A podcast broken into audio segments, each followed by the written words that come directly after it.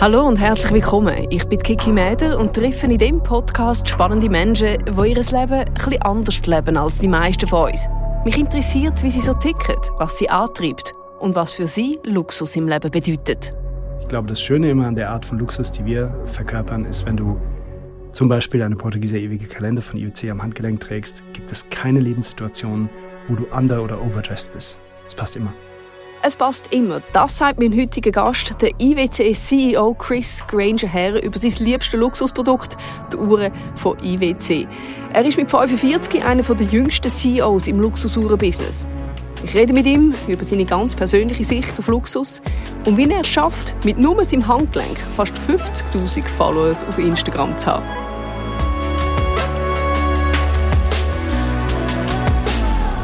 Exploring Luxury. Der Podcast von Mercedes-Benz Schweiz. Heute sind wir ein bisschen fremd gegangen. Wir sind nämlich nicht in unserem gewohnten Podcaststudio, sondern im Podcaststudio von IWC Schaffhausen, einer der bekanntesten und bedeutendsten Uhrenhersteller der Welt. Und vis-à-vis -vis von mir sitzt Ihr Chef Chris Granger her. Herzlich willkommen. Hallo, vielen Dank und herzlich willkommen bei IWC. Natürlich wandert der Blick bei der Begrüßung direkt dann auch äh, als zweites auf die Uhr. Immer, als zweites. Das ist auch gut unterwegs. bei dir gleich als erstes? Ja, unbedingt. Naja, es ist schon Uhren und Schuhe, das ist immer schnell dabei, auf jeden Fall. Uhren und Schuhe? Ja, ja, das ist berufsbedingt. Und ähm, was für eine Uhr trägst du heute? Das ist heute der Pilots Chronograph Top Gun 41, äh, 43 mm äh, in Lake, Lake Tahoe. Das ist unsere weiße Keramikfarbe. Das ist ein schneeweißes Zirkonoxid-Keramik, äh, die wir letztes Jahr lanciert haben. In der Top Gun-Serie erinnert an Lake Tahoe und den Bereich in den Sierras, wo die Piloten im Winter trainieren, den schneebedeckten Hügeln. Schöne Uhr zum Skifahren. Ich glaube, die ist einfach mir noch überblieben vom letzten Saisontag gestern auf den Ski.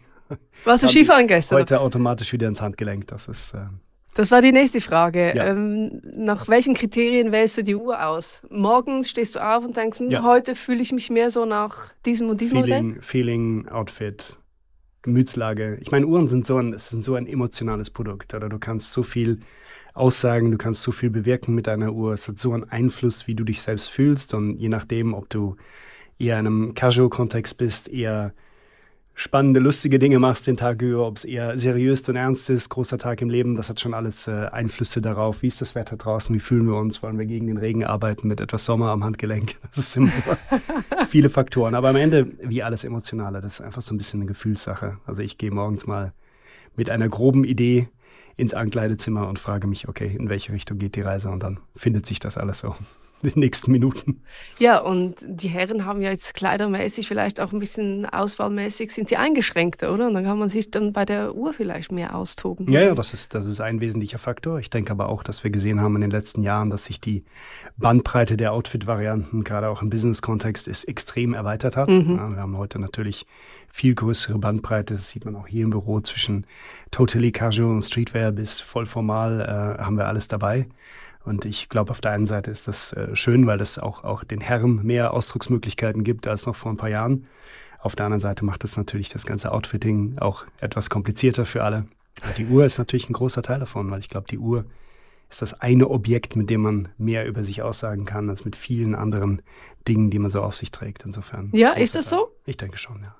Also du schaust als erstes auf die Uhr äh, nach dem Motto, zeig mir deine Uhr und ich sag dir, wer ja, du bist. Nicht so extrem das, aber ich glaube, es lässt schon auf viel, viel schließen, weil die Uhr ist ein sehr, sehr kompaktes Objekt, was wir auf der Haut tragen, gerade in der, in der Abwesenheit von Schmuck. Und man sich immer fragen, okay, über ein T-Shirt mache ich vielleicht eine Aussage, wenn was draufsteht auf meinem T-Shirt, oder ich mache eine Aussage über die Art von Marke, wenn sie sichtbar ist, die ich trage. Ich mache eine Mhm. Aussage über meine Sneaker natürlich heutzutage, das ist auch klar.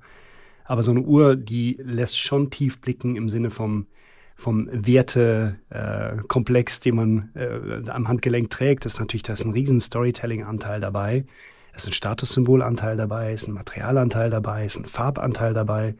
Und ich glaube, da, da sieht man schon relativ viel. Wie viele Uhren besitzt du? Das äh, werde ich nicht im Podcast öffentlich bekannt geben, aber äh, weniger als ich gerne hätte, äh, mehr als äh, wahrscheinlich vernünftig ist. Nicht nur IWCs. Doch, also Ah, selbst aus, also aus eigener Wahl nur IWCs, ja. Ähm, ein paar andere sind mir zugekommen in den Jahren, aber nicht, nicht freiwillig. so gut. Du kommst ursprünglich aus der Architektur, hast ja. eigentlich einen äh, speziellen Werdegang für einen CEO ja, äh, einer Uhrenmanufaktur.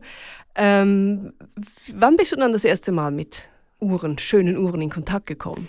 Ja, das erste Mal. Ich habe gerade mich neulich daran erinnert, als ich äh, früh morgens durch die Berner äh, Altstadt äh, lief und kam wieder an dem Händler vorbei, Ziegerlin If, wo ich war damals wahrscheinlich drei oder vier Jahre alt, als mein Vater seine erste mechanische Uhr äh, gekauft hat. Ich musste damals gefühlt äh, stundenlang darauf warten, dass sich mein Vater entschieden hat und dass das alles über die Bühne ging. Und äh, ich habe danach einen kleinen äh, Berner, äh, Bernardiner bekommen als Plüschtier der bis heute noch, meine kleine Tochter hat, die noch den Namen Patek trägt. Insofern. Nein, wirklich. ja, das war die Story. Das war mein erster Kontakt und dann ging das eigentlich weiter. Ich eben durch meinen Vater immer interessiert an dieser Welt, interessiert an mechanischen Uhren. Während dem Studium bin ich dann oft morgens auf dem Weg zu meinen Vorlesungen an einem Händler vorbeigelaufen, der IWC im Fenster hatte, fand die Marke immer sehr spannend wegen der Klarheit, der Puristik, dem engineerten Ansatz und einfach diese das Lebensgefühl, was mir das vermittelt hat, dass das irgendwie Uhren sind für Action und Uhren sind für äh, Instrumente, die einfach äh, für Performance stehen und gleichzeitig einfach einen reduzierten architektonischen Ausdruck haben. Das hat mir damals schon sehr gefallen. Ich habe mhm. mir immer mhm. gedacht, sind viel zu groß für mich, aber ja,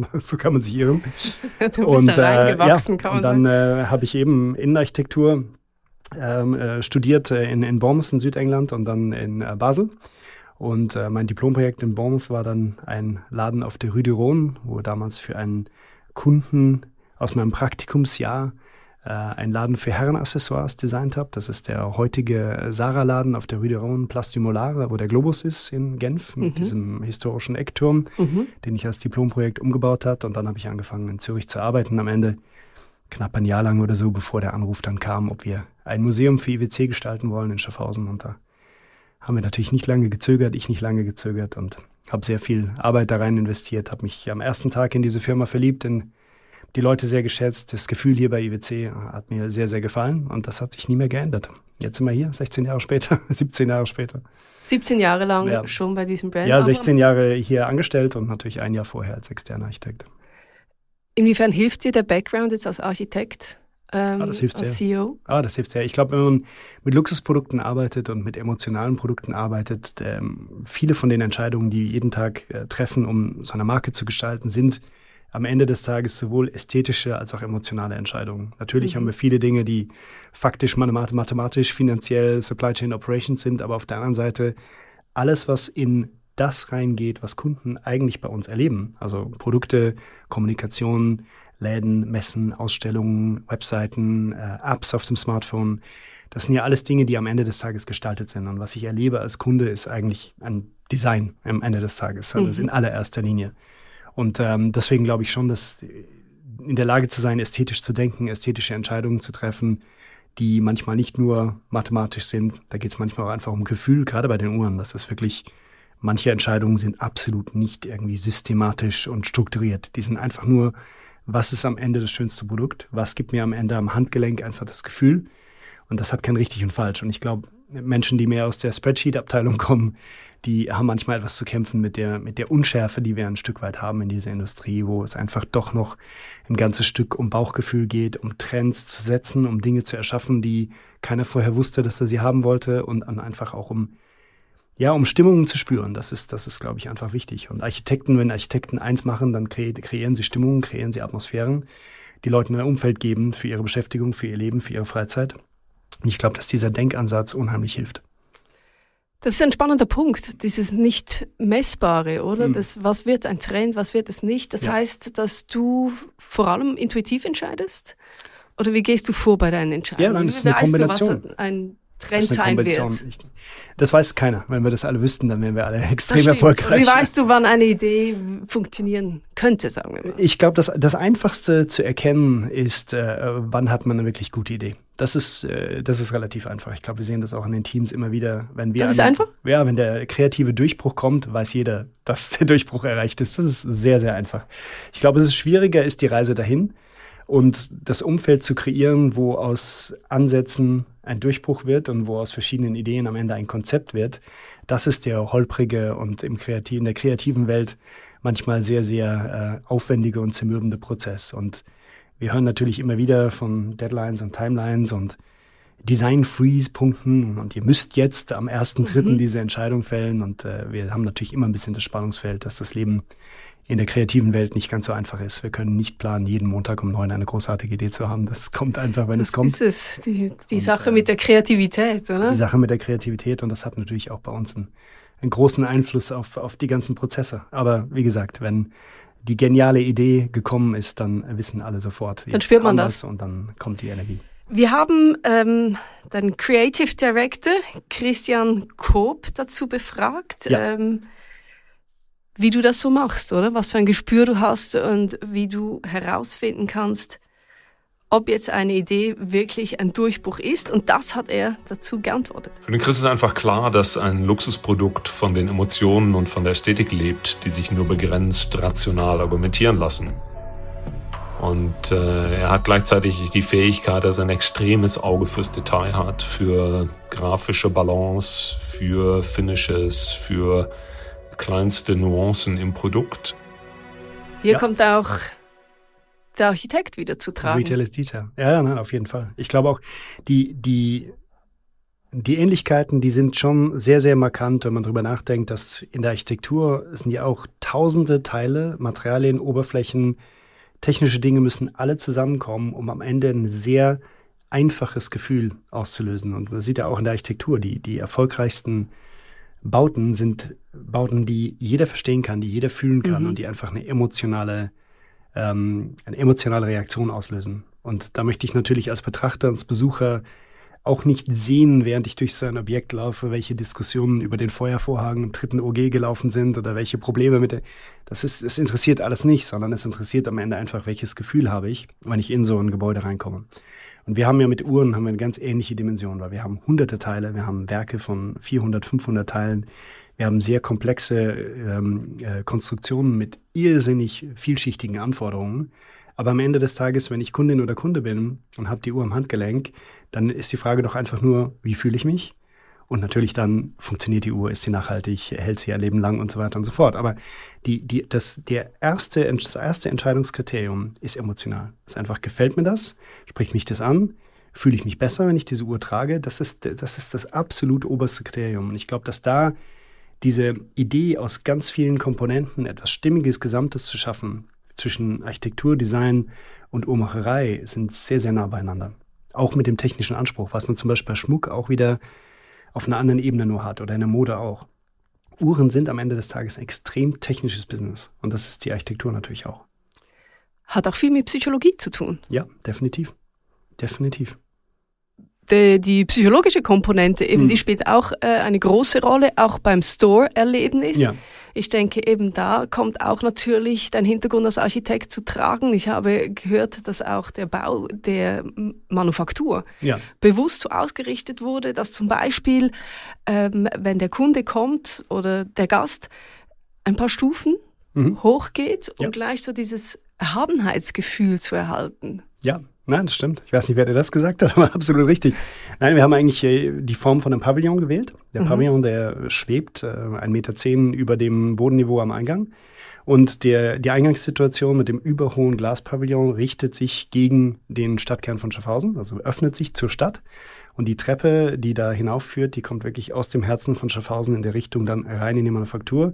Und ja, natürlich äh, Treppe. Ich äh, habe das auch gerade wieder bei meinem Besuch in China gesehen. Die sind auch große Fans von Treppen überall in China. Das hat da auch was mit der mit der ähm, Architektur Vorlieben äh, absolut zu tun. Aber ich finde definitiv, es hebt ein bisschen ab vom Bodenniveau. Es führt einen in diesen Reinraum. Das ist ja eine sehr äh, laborreine, aber trotzdem warme und freundliche Atmosphäre. Und auch um die Aussicht zu genießen für unsere Mitarbeiter, ist das alles ein bisschen erhöht. Dass man einfach über dem Terrain ist, ein bisschen luftiger. Das ist ja, und das sind natürlich viele Sachen. Tageslicht, das war für mich ein Riesenthema. Wie machen wir die Abschattung in so einem Gebäude? Weil viele Glasarchitekturobjekte, die haben einfach die Sonnenstoren von früh bis spät geschlossen. Die Leute sitzen in so einer Zelt- oder Canvas- oder Rafflamellenbox, was äh, nicht wirklich schön ist. Und wir haben in diesen Auskragungen, Überhängen das Gebäude eben so gestaltet, dass wir wirklich effektiv abschatten können und unsere Mitarbeiterinnen und Mitarbeiter und die Gäste natürlich auch die Aussicht auch wirklich genießen können in die grünen Täler da hinten im Meereshauser Tal. Das macht die, das ganze Umfeld einfach schöner. Und man sieht doch viele Leute bei uns, die jahrelang bei IWC schon arbeiten. Man hat richtig gesehen, als sie eingezogen sind in das Gebäude, das hat wie so ein, Lift gegeben, so ein Gefühl vom Durchatmen, so, ah, die Offenheit, die Großzügigkeit, ein tiefes Stresslevel. Und wir kennen das alle. Wir kennen stressige Umfelder, äh, Spitäler, mhm. äh, Zugbahnhöfe, äh, Airports, wo uns an Durchsagen die ganze Zeit in, ins Ohr geschrien wird, wir sollten nicht äh, Rollerbladen, Skateboarden oder sonstiges. wir kennen das alle und wir sehen sofort, wie sich unser Verhalten verändert. Wir werden aggressiver, wir werden gereizter, die Geduld nimmt ab. Und ich glaube, wir haben die Verantwortung, wenn wir solche Räume entwerfen, dass wir ein Umfeld schaffen, was keinen Umweltstress auf die Bewohner von dem Gebäude bringt. Und deswegen wollte ich auch bewusst ein sehr wohnliches Umfeld in diesem Manufakturzentrum, was so ein bisschen zwischen ja, Engineering, Kunstausstellung, Atelier, äh, Kunstgalerie und so dieser World Exhibition Pavilion so ein bisschen in sich trägt damit die Leute einfach rausgehoben werden aus dieser Idee von, das ist eine Fabrik, was es natürlich am Ende des Tages ist, aber das Ganze einfach ein, ein entspannenderes Grundgefühl Ambiente vermittelt, Ambiente vermittelt. Es ist stolz zu hören und auch recht außergewöhnlich für einen CEO, wie der Chris beim Bau von der Manufaktur in erster Linie an seine Mitarbeitenden gedacht hat. In ein gutes Umfeld zu arbeiten, scheint ihm wichtig zu sein. Denn wie immer wieder betont, ist Luxus vor allem auch mit Gefühl verbunden. Die Manufaktur als der Ort, wo Luxus entsteht, auch als Wohlfühlort für alle zu gestalten, hat für ihn einen besonderen Stellenwert. Jetzt bin ich gespannt, was er zu unserem Kernthema Luxus sonst noch zu sagen hat. Ich habe mich sehr gefreut jetzt auch, dass ich mit dir über das Thema Luxus sprechen mhm. darf mhm. heute, weil äh, es gibt kaum jemand anderes, der sich mehr mit dieser Thematik auseinandersetzt. Luxus verändert sich auch über die Generation. Ich glaube, die jüngere Generation heute hat ein anderes Verständnis von Luxus als jetzt äh, unsere Eltern und trägt es auch anders zur Schau. Würdest du das auch so unterschreiben? Ja und nein. Ich glaube, das ist global ein immer noch sehr gemischtes Bild mhm. und verändert sich auch sehr, sehr schnell über den unheimlichen Boom von Luxus, den wir weltweit erleben, den ich glaube ich wir so in dem Ausmaß auch noch nie gehabt haben in der Geschichte von Luxus. Jetzt zur Zeit ein ja, Boom. Absolut. Ich glaube, ah, ja. das ist die, die absolute, das goldene Zeitalter für Luxus Warum? aller Epochen. Ich glaube einfach, dass die Industrie heute größer ist als je zuvor und dass mehr Menschen Luxusartikel kaufen und besitzen als je zuvor. Das also bin ich mir sehr sicher, dass das, dass das zutrifft, ähm, wenn man bedenkt, dass ja Luxus ging eigentlich los auf eine Art, dass individuelle Handwerkerinnen und Handwerker und Künstler Dinge erschaffen haben für individuelle Kunden. Das war eigentlich mhm. ein One-to-One-Relationship sozusagen. Und dann kam irgendwann der erste Boom von Luxus von den 80er Jahren in die 90er Jahre, wo so viele von den heutigen großen Luxusmarken groß und bekannt wurden. Und zu der Zeit ging dann Luxus wie in mehr so einer Massenfertigung in etwas Anonymeres über, weil der individuelle Austausch zwischen Marke und Kunde nicht mehr so bestanden hat. Und dann kam eigentlich die Zeit der Digitalisierung und der Individualisierung, die unheimlich geholfen hat, um eigentlich auch in großer und breiter Fläche Kundinnen und Kunden wieder ein individuelles Erlebnis zu ermöglichen, sowohl mit der Ansprache, dass ich als CEO einer Marke in der Lage bin, äh, nicht nur via Podcast mit vielen Menschen zu sprechen, sondern auch im Dialog über, über Zoom-Meetings, über persönliche Meetings, bei den Reisen, dass man so hinter die Kulisse schauen kann, der Manufaktur, dass man mit uns interagieren kann, individuell und dass wir über unsere Individuierungsservice wie Portugieser Individual, was wir jetzt in Flagship-Boutiquen haben, eigentlich wieder ein einmaliges Erlebnis kreieren können für aber eine viel breitere Kundenschicht, zeigt eigentlich, wie sich Luxus alleine schon verändert hat. Und dann kommt noch ein Effekt dazu, dass du heute Luxus über eine sehr große äh, Preisspanne sich definieren lässt. Das heißt, du siehst nicht mehr den Effekt, wie das vor einigen Jahren noch war, dass Luxus de facto immer effektiv teuer sein muss, sondern wir sehen an bestimmten Produkten heute, dass Luxus und das Luxussymbol eine riesen Preisspanne haben kann. Ich dir alles, aus meiner Sicht fing es eigentlich mit dem iPhone an. Der iPhone war eigentlich wirklich das erste Produkt, was eine Relevanz hatte, wirklich über alle Käuferschichten, vom Multimilliardär bis zum Studenten, war das iPhone ein relevantes Symbol für Status, digitale Connectivity mhm. und so weiter, was nicht hinter, es gab kein Luxus-iPhone, gab es auch mal gegeben, kurz so diese äh, Apple Watch in, in Luxusformat, hat sich dann aber auch schnell wieder erledigt. Das heißt, das war das erste äh, Objekt, was eigentlich durch die gesamte Käuferschicht akzeptiert wurde. Und wir erinnern uns, es gab früher mal Hersteller von Luxus-Mobiltelefonen, die meisten davon sind verschwunden. Ähm, und das hat sich irgendwann einfach erübrigt. Und jede Art von Kundin und Kunde war wie zufrieden mit dem iPhone. Das hat für alle funktioniert. Oder in der Konkurrenz, es gibt andere. Das nächste Beispiel, was mir dann einfällt, ist ähm, natürlich, was wir in der Entwicklung sehen in den letzten Jahren äh, bei Nike. Ja, Nike heute, wenn du dir überlegst, mit einer einzigen Schuhsilhouette, mit dem Air Force One zum Beispiel, hast du alle Preispunkte von 125 Euro bis 85.000 Euro auf dem genau gleichen Schuh. Und das ist, glaube ich, etwas, was im, im Luxusbereich neu entstanden ist, dass diese Allgemeingültigkeit der Symbolik eigentlich über die Preispunkte sich viel, viel mehr streckt, als wir das in der Vergangenheit gesehen haben. Oder Was unterscheidet denn Luxus von Lifestyle oder dem Rest der Produkten, wenn es eben nicht der Preis ist? Verfügbarkeit. Verfügbarkeit. Verfügbarkeit. Das ist heute, das ist eine Riesendimension und Wertsteigerung natürlich auch ein Stück weit. Aber Verfügbarkeit ist das, ist das A und O. Alles, was sich verknappt und rar anfühlt, was dann noch besonderen kreativen Input hat, kollaborationsbasiert ist, geringe Stückzahlen auf dem Markt, in Anführungszeichen. Das ist ja auch immer ein bisschen eine Frage von Supply and Demand. Das ist nicht immer absolut geringe Stückzahlen. Ich denke, das ist auch eine Herausforderung für euch, genau. oder? Ja. Wie, wie behaltet man sich da im Range? Ein berühmter Weinhändler hat mal den schlauen Satz von sich gegeben, der Unterschied zwischen Undersupply und Oversupply ist eine Kiste Wein im Markt und das stimmt absolut. Davon äh, können wir alle ein Lied singen. Das ist, äh, das ist ein ganz, ganz, also diese gefühlte Nachfrage ist ein psychologisch unheimlich komplexer Teil von Luxus, mhm. weil Luxus per se hat einen Verknappungscharakter. Das heißt, Luxus im Überfluss ist definitiv nicht Luxus. Aber das, die gefühlte Verknappung zwischen der Riesennachfrage, weil etwas nicht verfügbar ist, und sobald es dann etwas mehr verfügbar ist, die Abflachung von dem, weil der Eindruck ist, es ist verfügbar, das ist eine, eine, eine schwarze Kunst in unserer Industrie und im Luxus generell. Das ist ein ewiger Balanceakt zwischen Nachfrage und Angebot. Spannend. Ich möchte noch was darauf zurückkommen. Hm. Du hast gesagt, im Moment erlebt Luxus einen wahnsinnigen Boom. Ja. Woran liegt das? Einerseits hast du gesagt, die Digitalisierung und ja, die Individualität. Social Media. Gibt es noch andere? Social Media. Ja, Gibt's? Social Media. That's it. Ziemlich. Also wenn man es vereinfachen will, ja, 100 Prozent. Da muss man auch sagen, da bist auch du aktiv auf ja. äh, Instagram.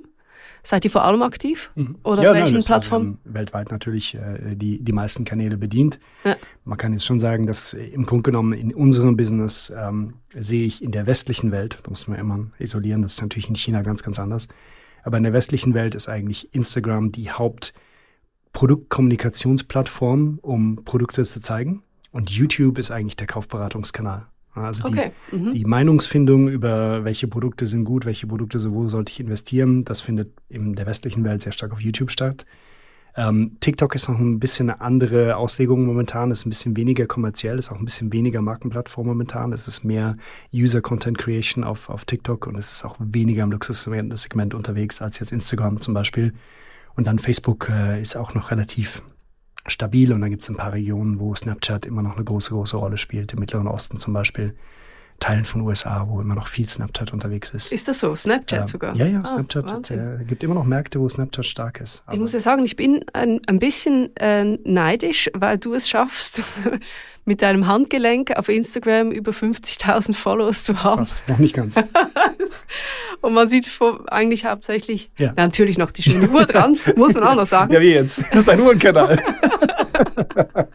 Was würdest du denn gerne sehen? Reden wir doch mal darüber. Wie, wie Nein, kann ich meinen Content anreichern? 99 Prozent äh, Handgelenk ja. und man hat 50.000 Followers. Wie hm. wichtig ist es, dass jetzt du als CEO auch auf Instagram aktiv bist, glaubst du? Ja, wichtig, nicht wichtig. Ich sage, aber es zeigt einfach, Erstens mal für mich eine Identität, ja, ist eine Nahbarkeit. Das ist ein direkter Austausch, den ich habe mit unseren Kundinnen und Kunden. Wir haben auch mal eine Uhr in der Edition am Anfang äh, komplett über die Followers auf Instagram verkauft, äh, ganz am Anfang, was wirklich? auch ein interessantes Experiment okay. war im Social Commerce, wo wir das wirklich äh, Like und Comment abhängig gemacht haben, hatten dann ein Bestellformular für diese Uhr über DM, was nur über DM eigentlich. Und das hat äh, funktioniert? Wie habt ihr da? Das hat, das hat sehr gut funktioniert. Das war auch eine limitierte Edition. Gibt natürlich gleichzeitig dann auch zu Recht die Beschwerden von allen, die nicht auf Instagram waren, zu sagen, wieso habe ich keinen Zugang bekommen mhm. zu dieser Uhr? Deswegen haben wir auch das Experiment nur einmal gemacht. Aber das war mhm. auch ein, interessant, um einfach mal zu zeigen, diese diese, diese Kraft, die natürlich Social Media auch einfach hat, in, äh, im, im Interesse generieren, im Communities zusammenführen, die ein Produkt, die hätten wir wahrscheinlich sonst die Kunden nie gefunden. Ja, das war wirklich die, die Möglichkeit, mal zu schauen, okay,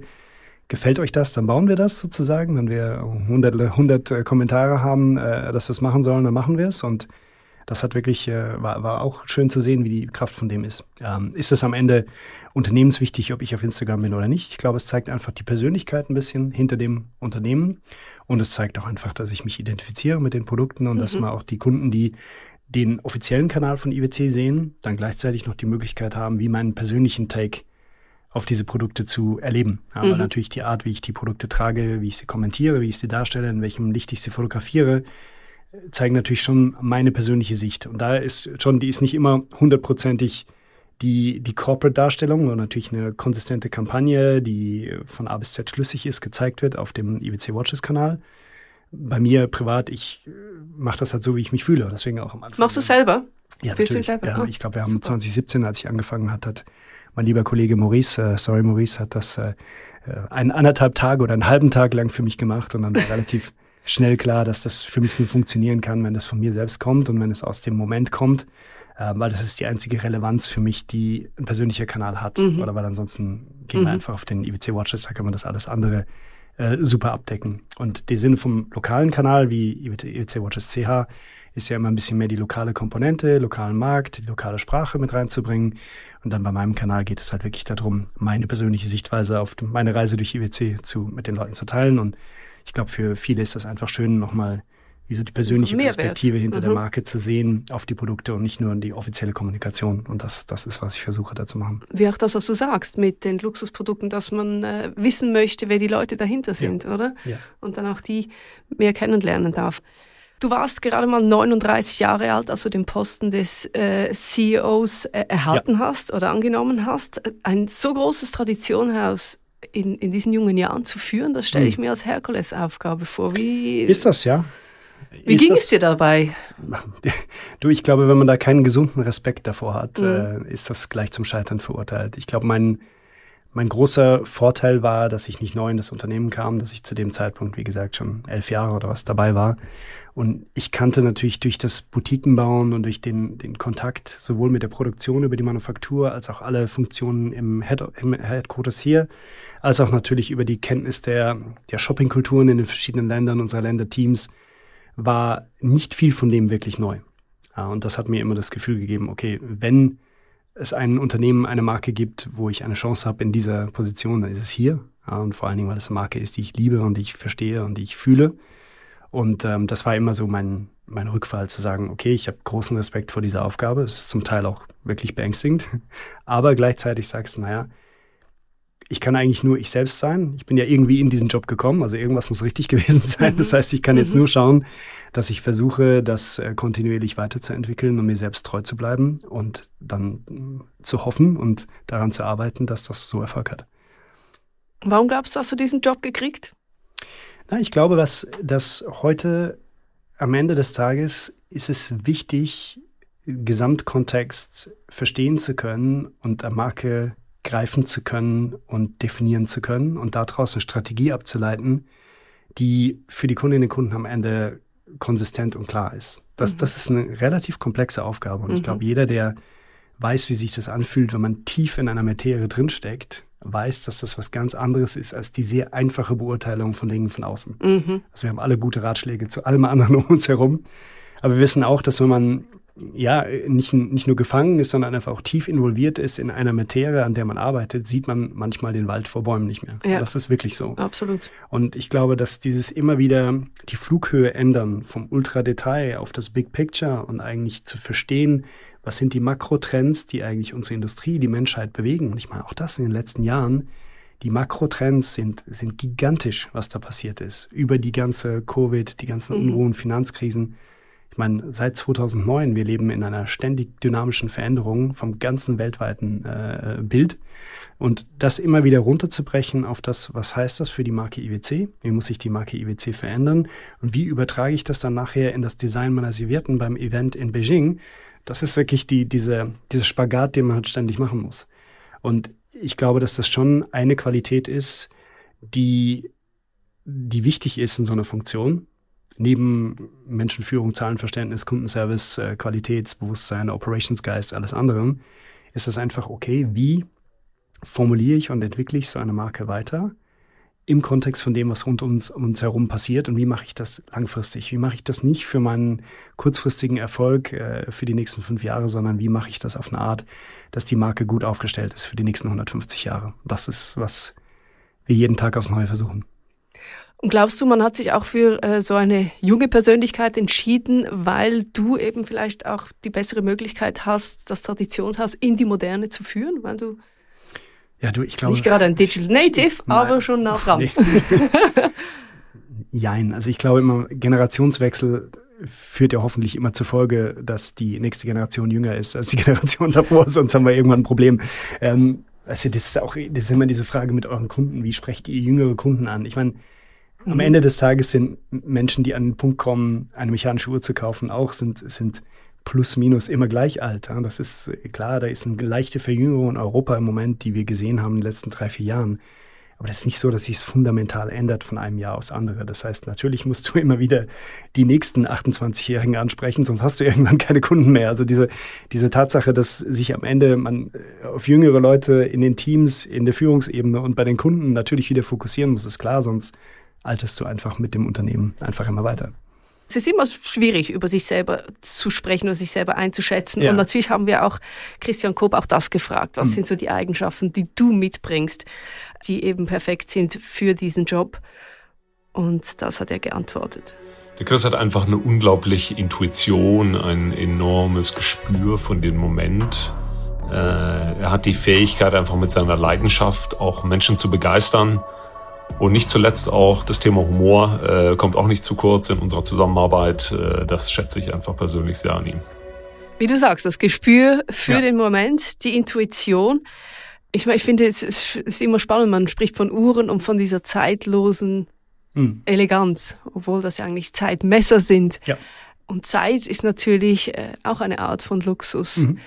Hast du, ist für dich als CEO hat Zeit eine andere Bedeutung als CEO einer Uhrenmarke?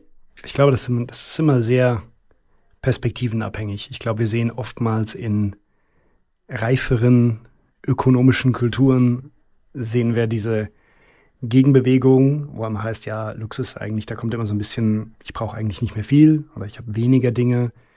Zeit, äh, Zeit mit Freunden, Familie, Zeit für mich selbst ist der ultimative Luxus. Das ist bei in aufstrebenden Gesellschaften spürt man das am Anfang viel weniger. Da ist es viel mehr noch, okay, ich arbeite hart, um mir materiellen und sozialen Status zu erarbeiten. Das ist erstmal diese Bewegung in die Mittelklasse und dann in ich habe es geschafft. Das heißt, ich glaube immer dieser Ausdruck, den wir so oft, äh, wir so oft uns darüber unterhalten, dass eigentlich das Materielle keine Rolle mehr spielt und wir einfach nur Zeit haben wollen, uns zu verwirklichen und so weiter. Das ist schon eine sehr postindustrielle Haltung. Mhm. Ich glaube, das kann, hat nicht weltweit Gültigkeit. Das heißt, mhm. natürlich äh, für mich in meiner Funktion ist natürlich äh, Zeit das, das Kostbarste, was Gut, ich habe. Ja. Zeit mit der Familie, Zeit äh, für mich selbst. Das, aber das ist natürlich immer vom Umfeld geprägt. Ich glaube, wenn ich ab morgen nicht mehr arbeiten würde, würde ich nach sechs Monaten auch nicht mehr finden, dass Zeit der größte Luxus ist. das ist immer ein bisschen perspektivenabhängig. Welchen Luxus verkörpert IWC? Gibt es verschiedene haben, Arten von Luxus? Ja, ich glaube, wir, wir haben natürlich schon, ich nenne das so immer mit dem englischen Wort Understated Confidence. Das ist also ein nicht, nicht schreiender Luxus. Wir haben eine gewisse Reduktion im Produktdesign, wir haben ein gewisses Understatement. Und bei uns natürlich viele Dinge wie ein ewiger Kalender, den man nicht unbedingt als das erkennt, was da eigentlich dahinter steckt, was ja ein absolut genialer Mechanismus ist, der für 499 Jahre Tag, Monat, Mondphase, Schaltjahr alles beinhaltet und eigentlich ein wirkliches mechanisches Kunstwerk ist, was aber bei uns immer noch in einer Portugieser ewiger Kalender unaufgeregt verpackt ist. Das ist ein Instrument, mhm. das hat eine Klarheit, das hat eine Schärfe. Es hat auch eine gewisse Präsenz am Handgelenk. unsere Uhren sind ja oft durch ihre Dimensionen, machen die schon ein gewisses Statement. Aber es ist nie zu laut, es ist nie zu wild, es ist nie zu modisch und es ist nie protzig. Ja? Es ist immer mit dem gewissen Refinement. Und das, ich glaube, das Schöne immer an der Art von Luxus, die wir verkörpern, ist, wenn du zum Beispiel eine Portugieser ewige Kalender von IOC am Handgelenk trägst, gibt es keine Lebenssituation, wo du under- oder overdressed bist. Das passt immer. Und das ist, glaube ich, der Unterschied zu manchen anderen Produkten, wo du denkst, uff, aber jetzt nicht mit dem T-Shirt in XYZ, oder? Ich glaube, sowas, das ist einfach bei unserer Art von Luxus, ähm, ist immer das Richtige am Handgelenk. Zu laut, zu protzig. Der Chris hat eine sehr klare Vorstellung vom Luxus, wo IWC soll verkörpern. Er nennt es Understated Confidence, was frei übersetzt so viel heißt wie unaufdringliches Selbstvertrauen. Und privat? Lebt er dort auch der unaufdringliche Luxus oder darf es dort auch mal ein bisschen protziger sein? Nicht wirklich, nein. Also sagen wir so, nein, glaube ich nicht, weil ich glaube über die Zeit, ich bin so mit dieser Marke verschmolzen, dass, glaube ich, meine persönliche ästhetische Wahrnehmung und meine professionelle, die liegen nicht mehr weit auseinander. Deswegen, da, da glaube ich, bin ich äh, relativ. Äh, also trägst du auch gerne privat äh, eher, wie hast du es beschrieben? Understated? Understated, understated Confidence, ja. Understated Confidence? Ja, definitiv. Definitiv. Wie zeigt sich das? Wenig Logos auf meiner Kleidung. Mhm. Wofür gibst du viel Geld aus? Oh je. Wofür gebe ich viel Geld aus? Äh, für Dinge, für die, nein, ich äh, bin natürlich äh, passionierter Sammler, insofern da gebe ich ein bisschen Geld aus und sonst natürlich äh, Sneaker und Co. Ähm, Sammler von verdienen Uhren oder nein, von nein, was? Nein, nein, von anderen Dingen, die mein Hobby sind. Nein, und ähm, Sneaker sind natürlich auch etwas, wo wahrscheinlich heute mehr Geld reinfließt als sollte. Und wofür gibst du weniger Geld aus oder nicht gerne Geld aus? Statussymbole per se. Weniger. Ja. Ja. Also Ja. Uhren. Ja. Was glaubst du, welche Bedeutung wird Luxus in Zukunft auch noch wirtschaftlich haben? Du hast von einem großen Boom gesprochen. Hm. Wie lange wird das anhalten? Wie sich Ja, das du, das entwickeln? ist, du hast ja ein gutes Gespür für Trends. wir ultimative. Frage. Nein, aber ich bin kein Hellseher. Das ist der feine Unterschied. Ich glaube, es ist, es ist schwer. zu- Ich glaube, wir haben da mehrere Tendenzen drin. Auf der einen Seite glaube ich, dass in, in Zeiten, die sehr, also es gibt ganz unterschiedliche Einflüsse. In Zeiten, die mehr digital sind, hast du die Gegenbewegung heute zum Analogen hin, zum Menschlichen hin, zu Produkten mit Seele. Zum mechanischen und zu, hin. zu mechanischen Dingen, analogen Dingen und zu nachhaltigeren Produkten. Weil nochmal, das sind keine Ja. Geräte, die du alle drei Jahre wegwerfen musst, sondern unser Ansatz wirklich zu sagen, seit 155 Jahren Made in Schaffhausen, still Made in Schaffhausen for Eternity, wir nennen das Engineering Beyond Time. Das ist eine der Grundversprechen, auch das so ein bisschen diese, diese Unsterblichkeit, die da mitschwingt, weil es ist ja immer, das ist ein Produkt, was du weitergeben kannst an deine Kinder, an deine Nachfahren, was dich so ein bisschen überdauert und was deine Geschichte auch ein Stück weit weiter transportiert. Das Mhm. heißt, es ist diese, diese Transmission von deinem Erbstück, deinen Erinnerungen, dein, was dir was bedeutet hat, an, an die Kinder ist natürlich auch ein starkes Argument in diesem Bereich.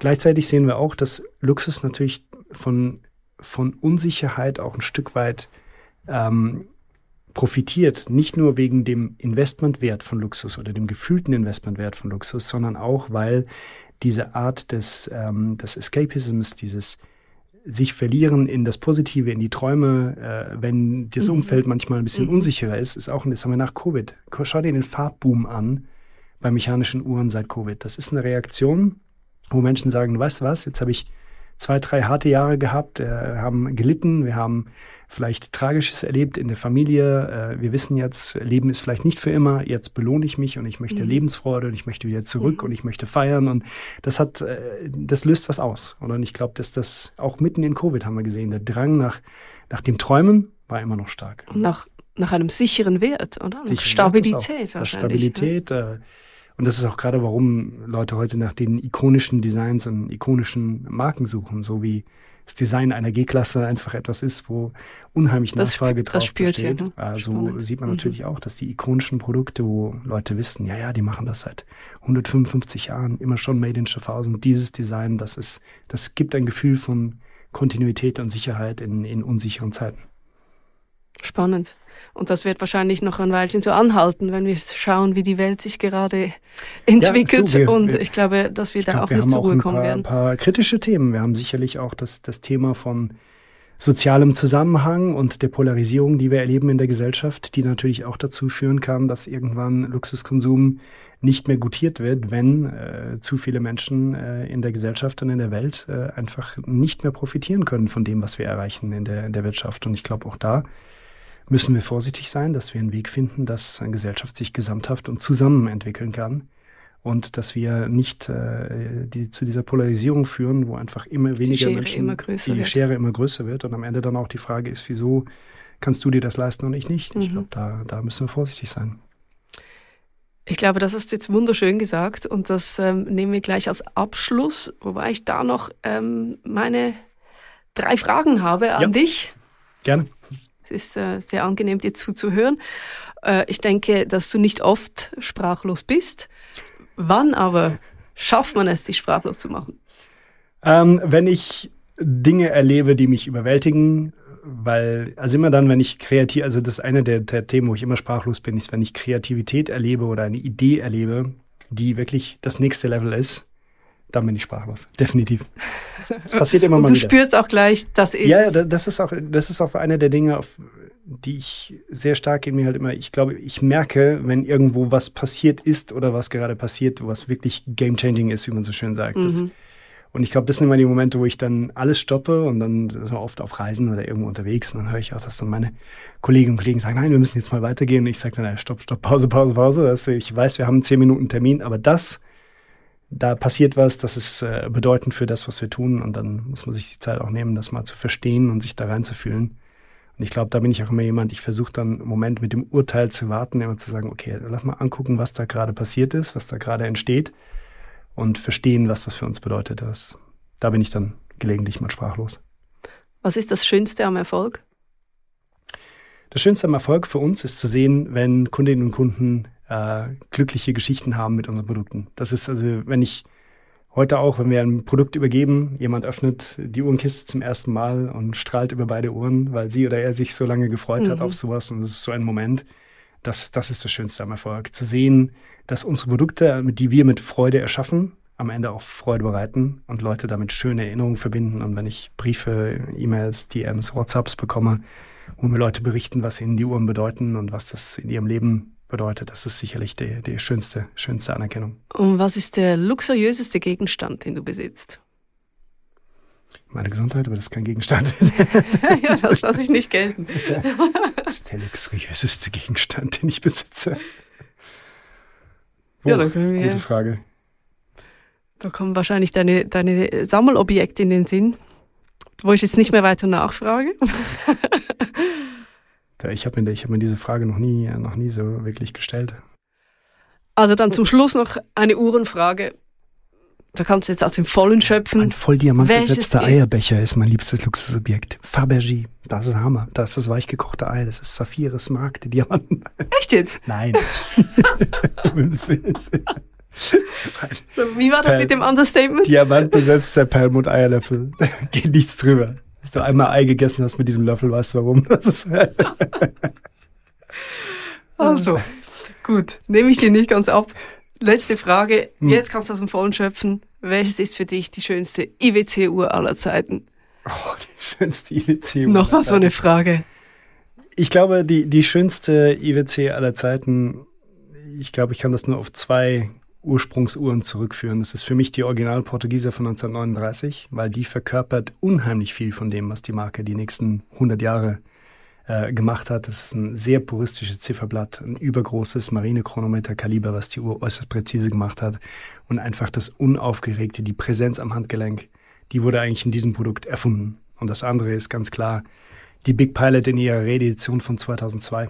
Da, das ist einfach so ein Instrument, so eine Toolwatch und die hat eigentlich unsere gesamte Sportuhren-DNA ähm, geprägt mhm. mit ihrer absoluten Form follows Function, Reduktion, die da drin steckt. Und das ist natürlich heute noch bei jeder Sportuhr, die wir bauen, steht der Geist von dieser Big Pilot, ist, ist immer im Hintergrund für jede Designentscheidung, die wir treffen. Ich weiß jetzt genau, was Christian Koop meinte, als er sagte, wie du mit deiner Leidenschaft Menschen begeistern kannst. Ich danke dir ja. ganz herzlich danke dir. für das Gespräch. Danke für die Zeit. Viel weiter Freude mit dem Eierlöffel. Danke.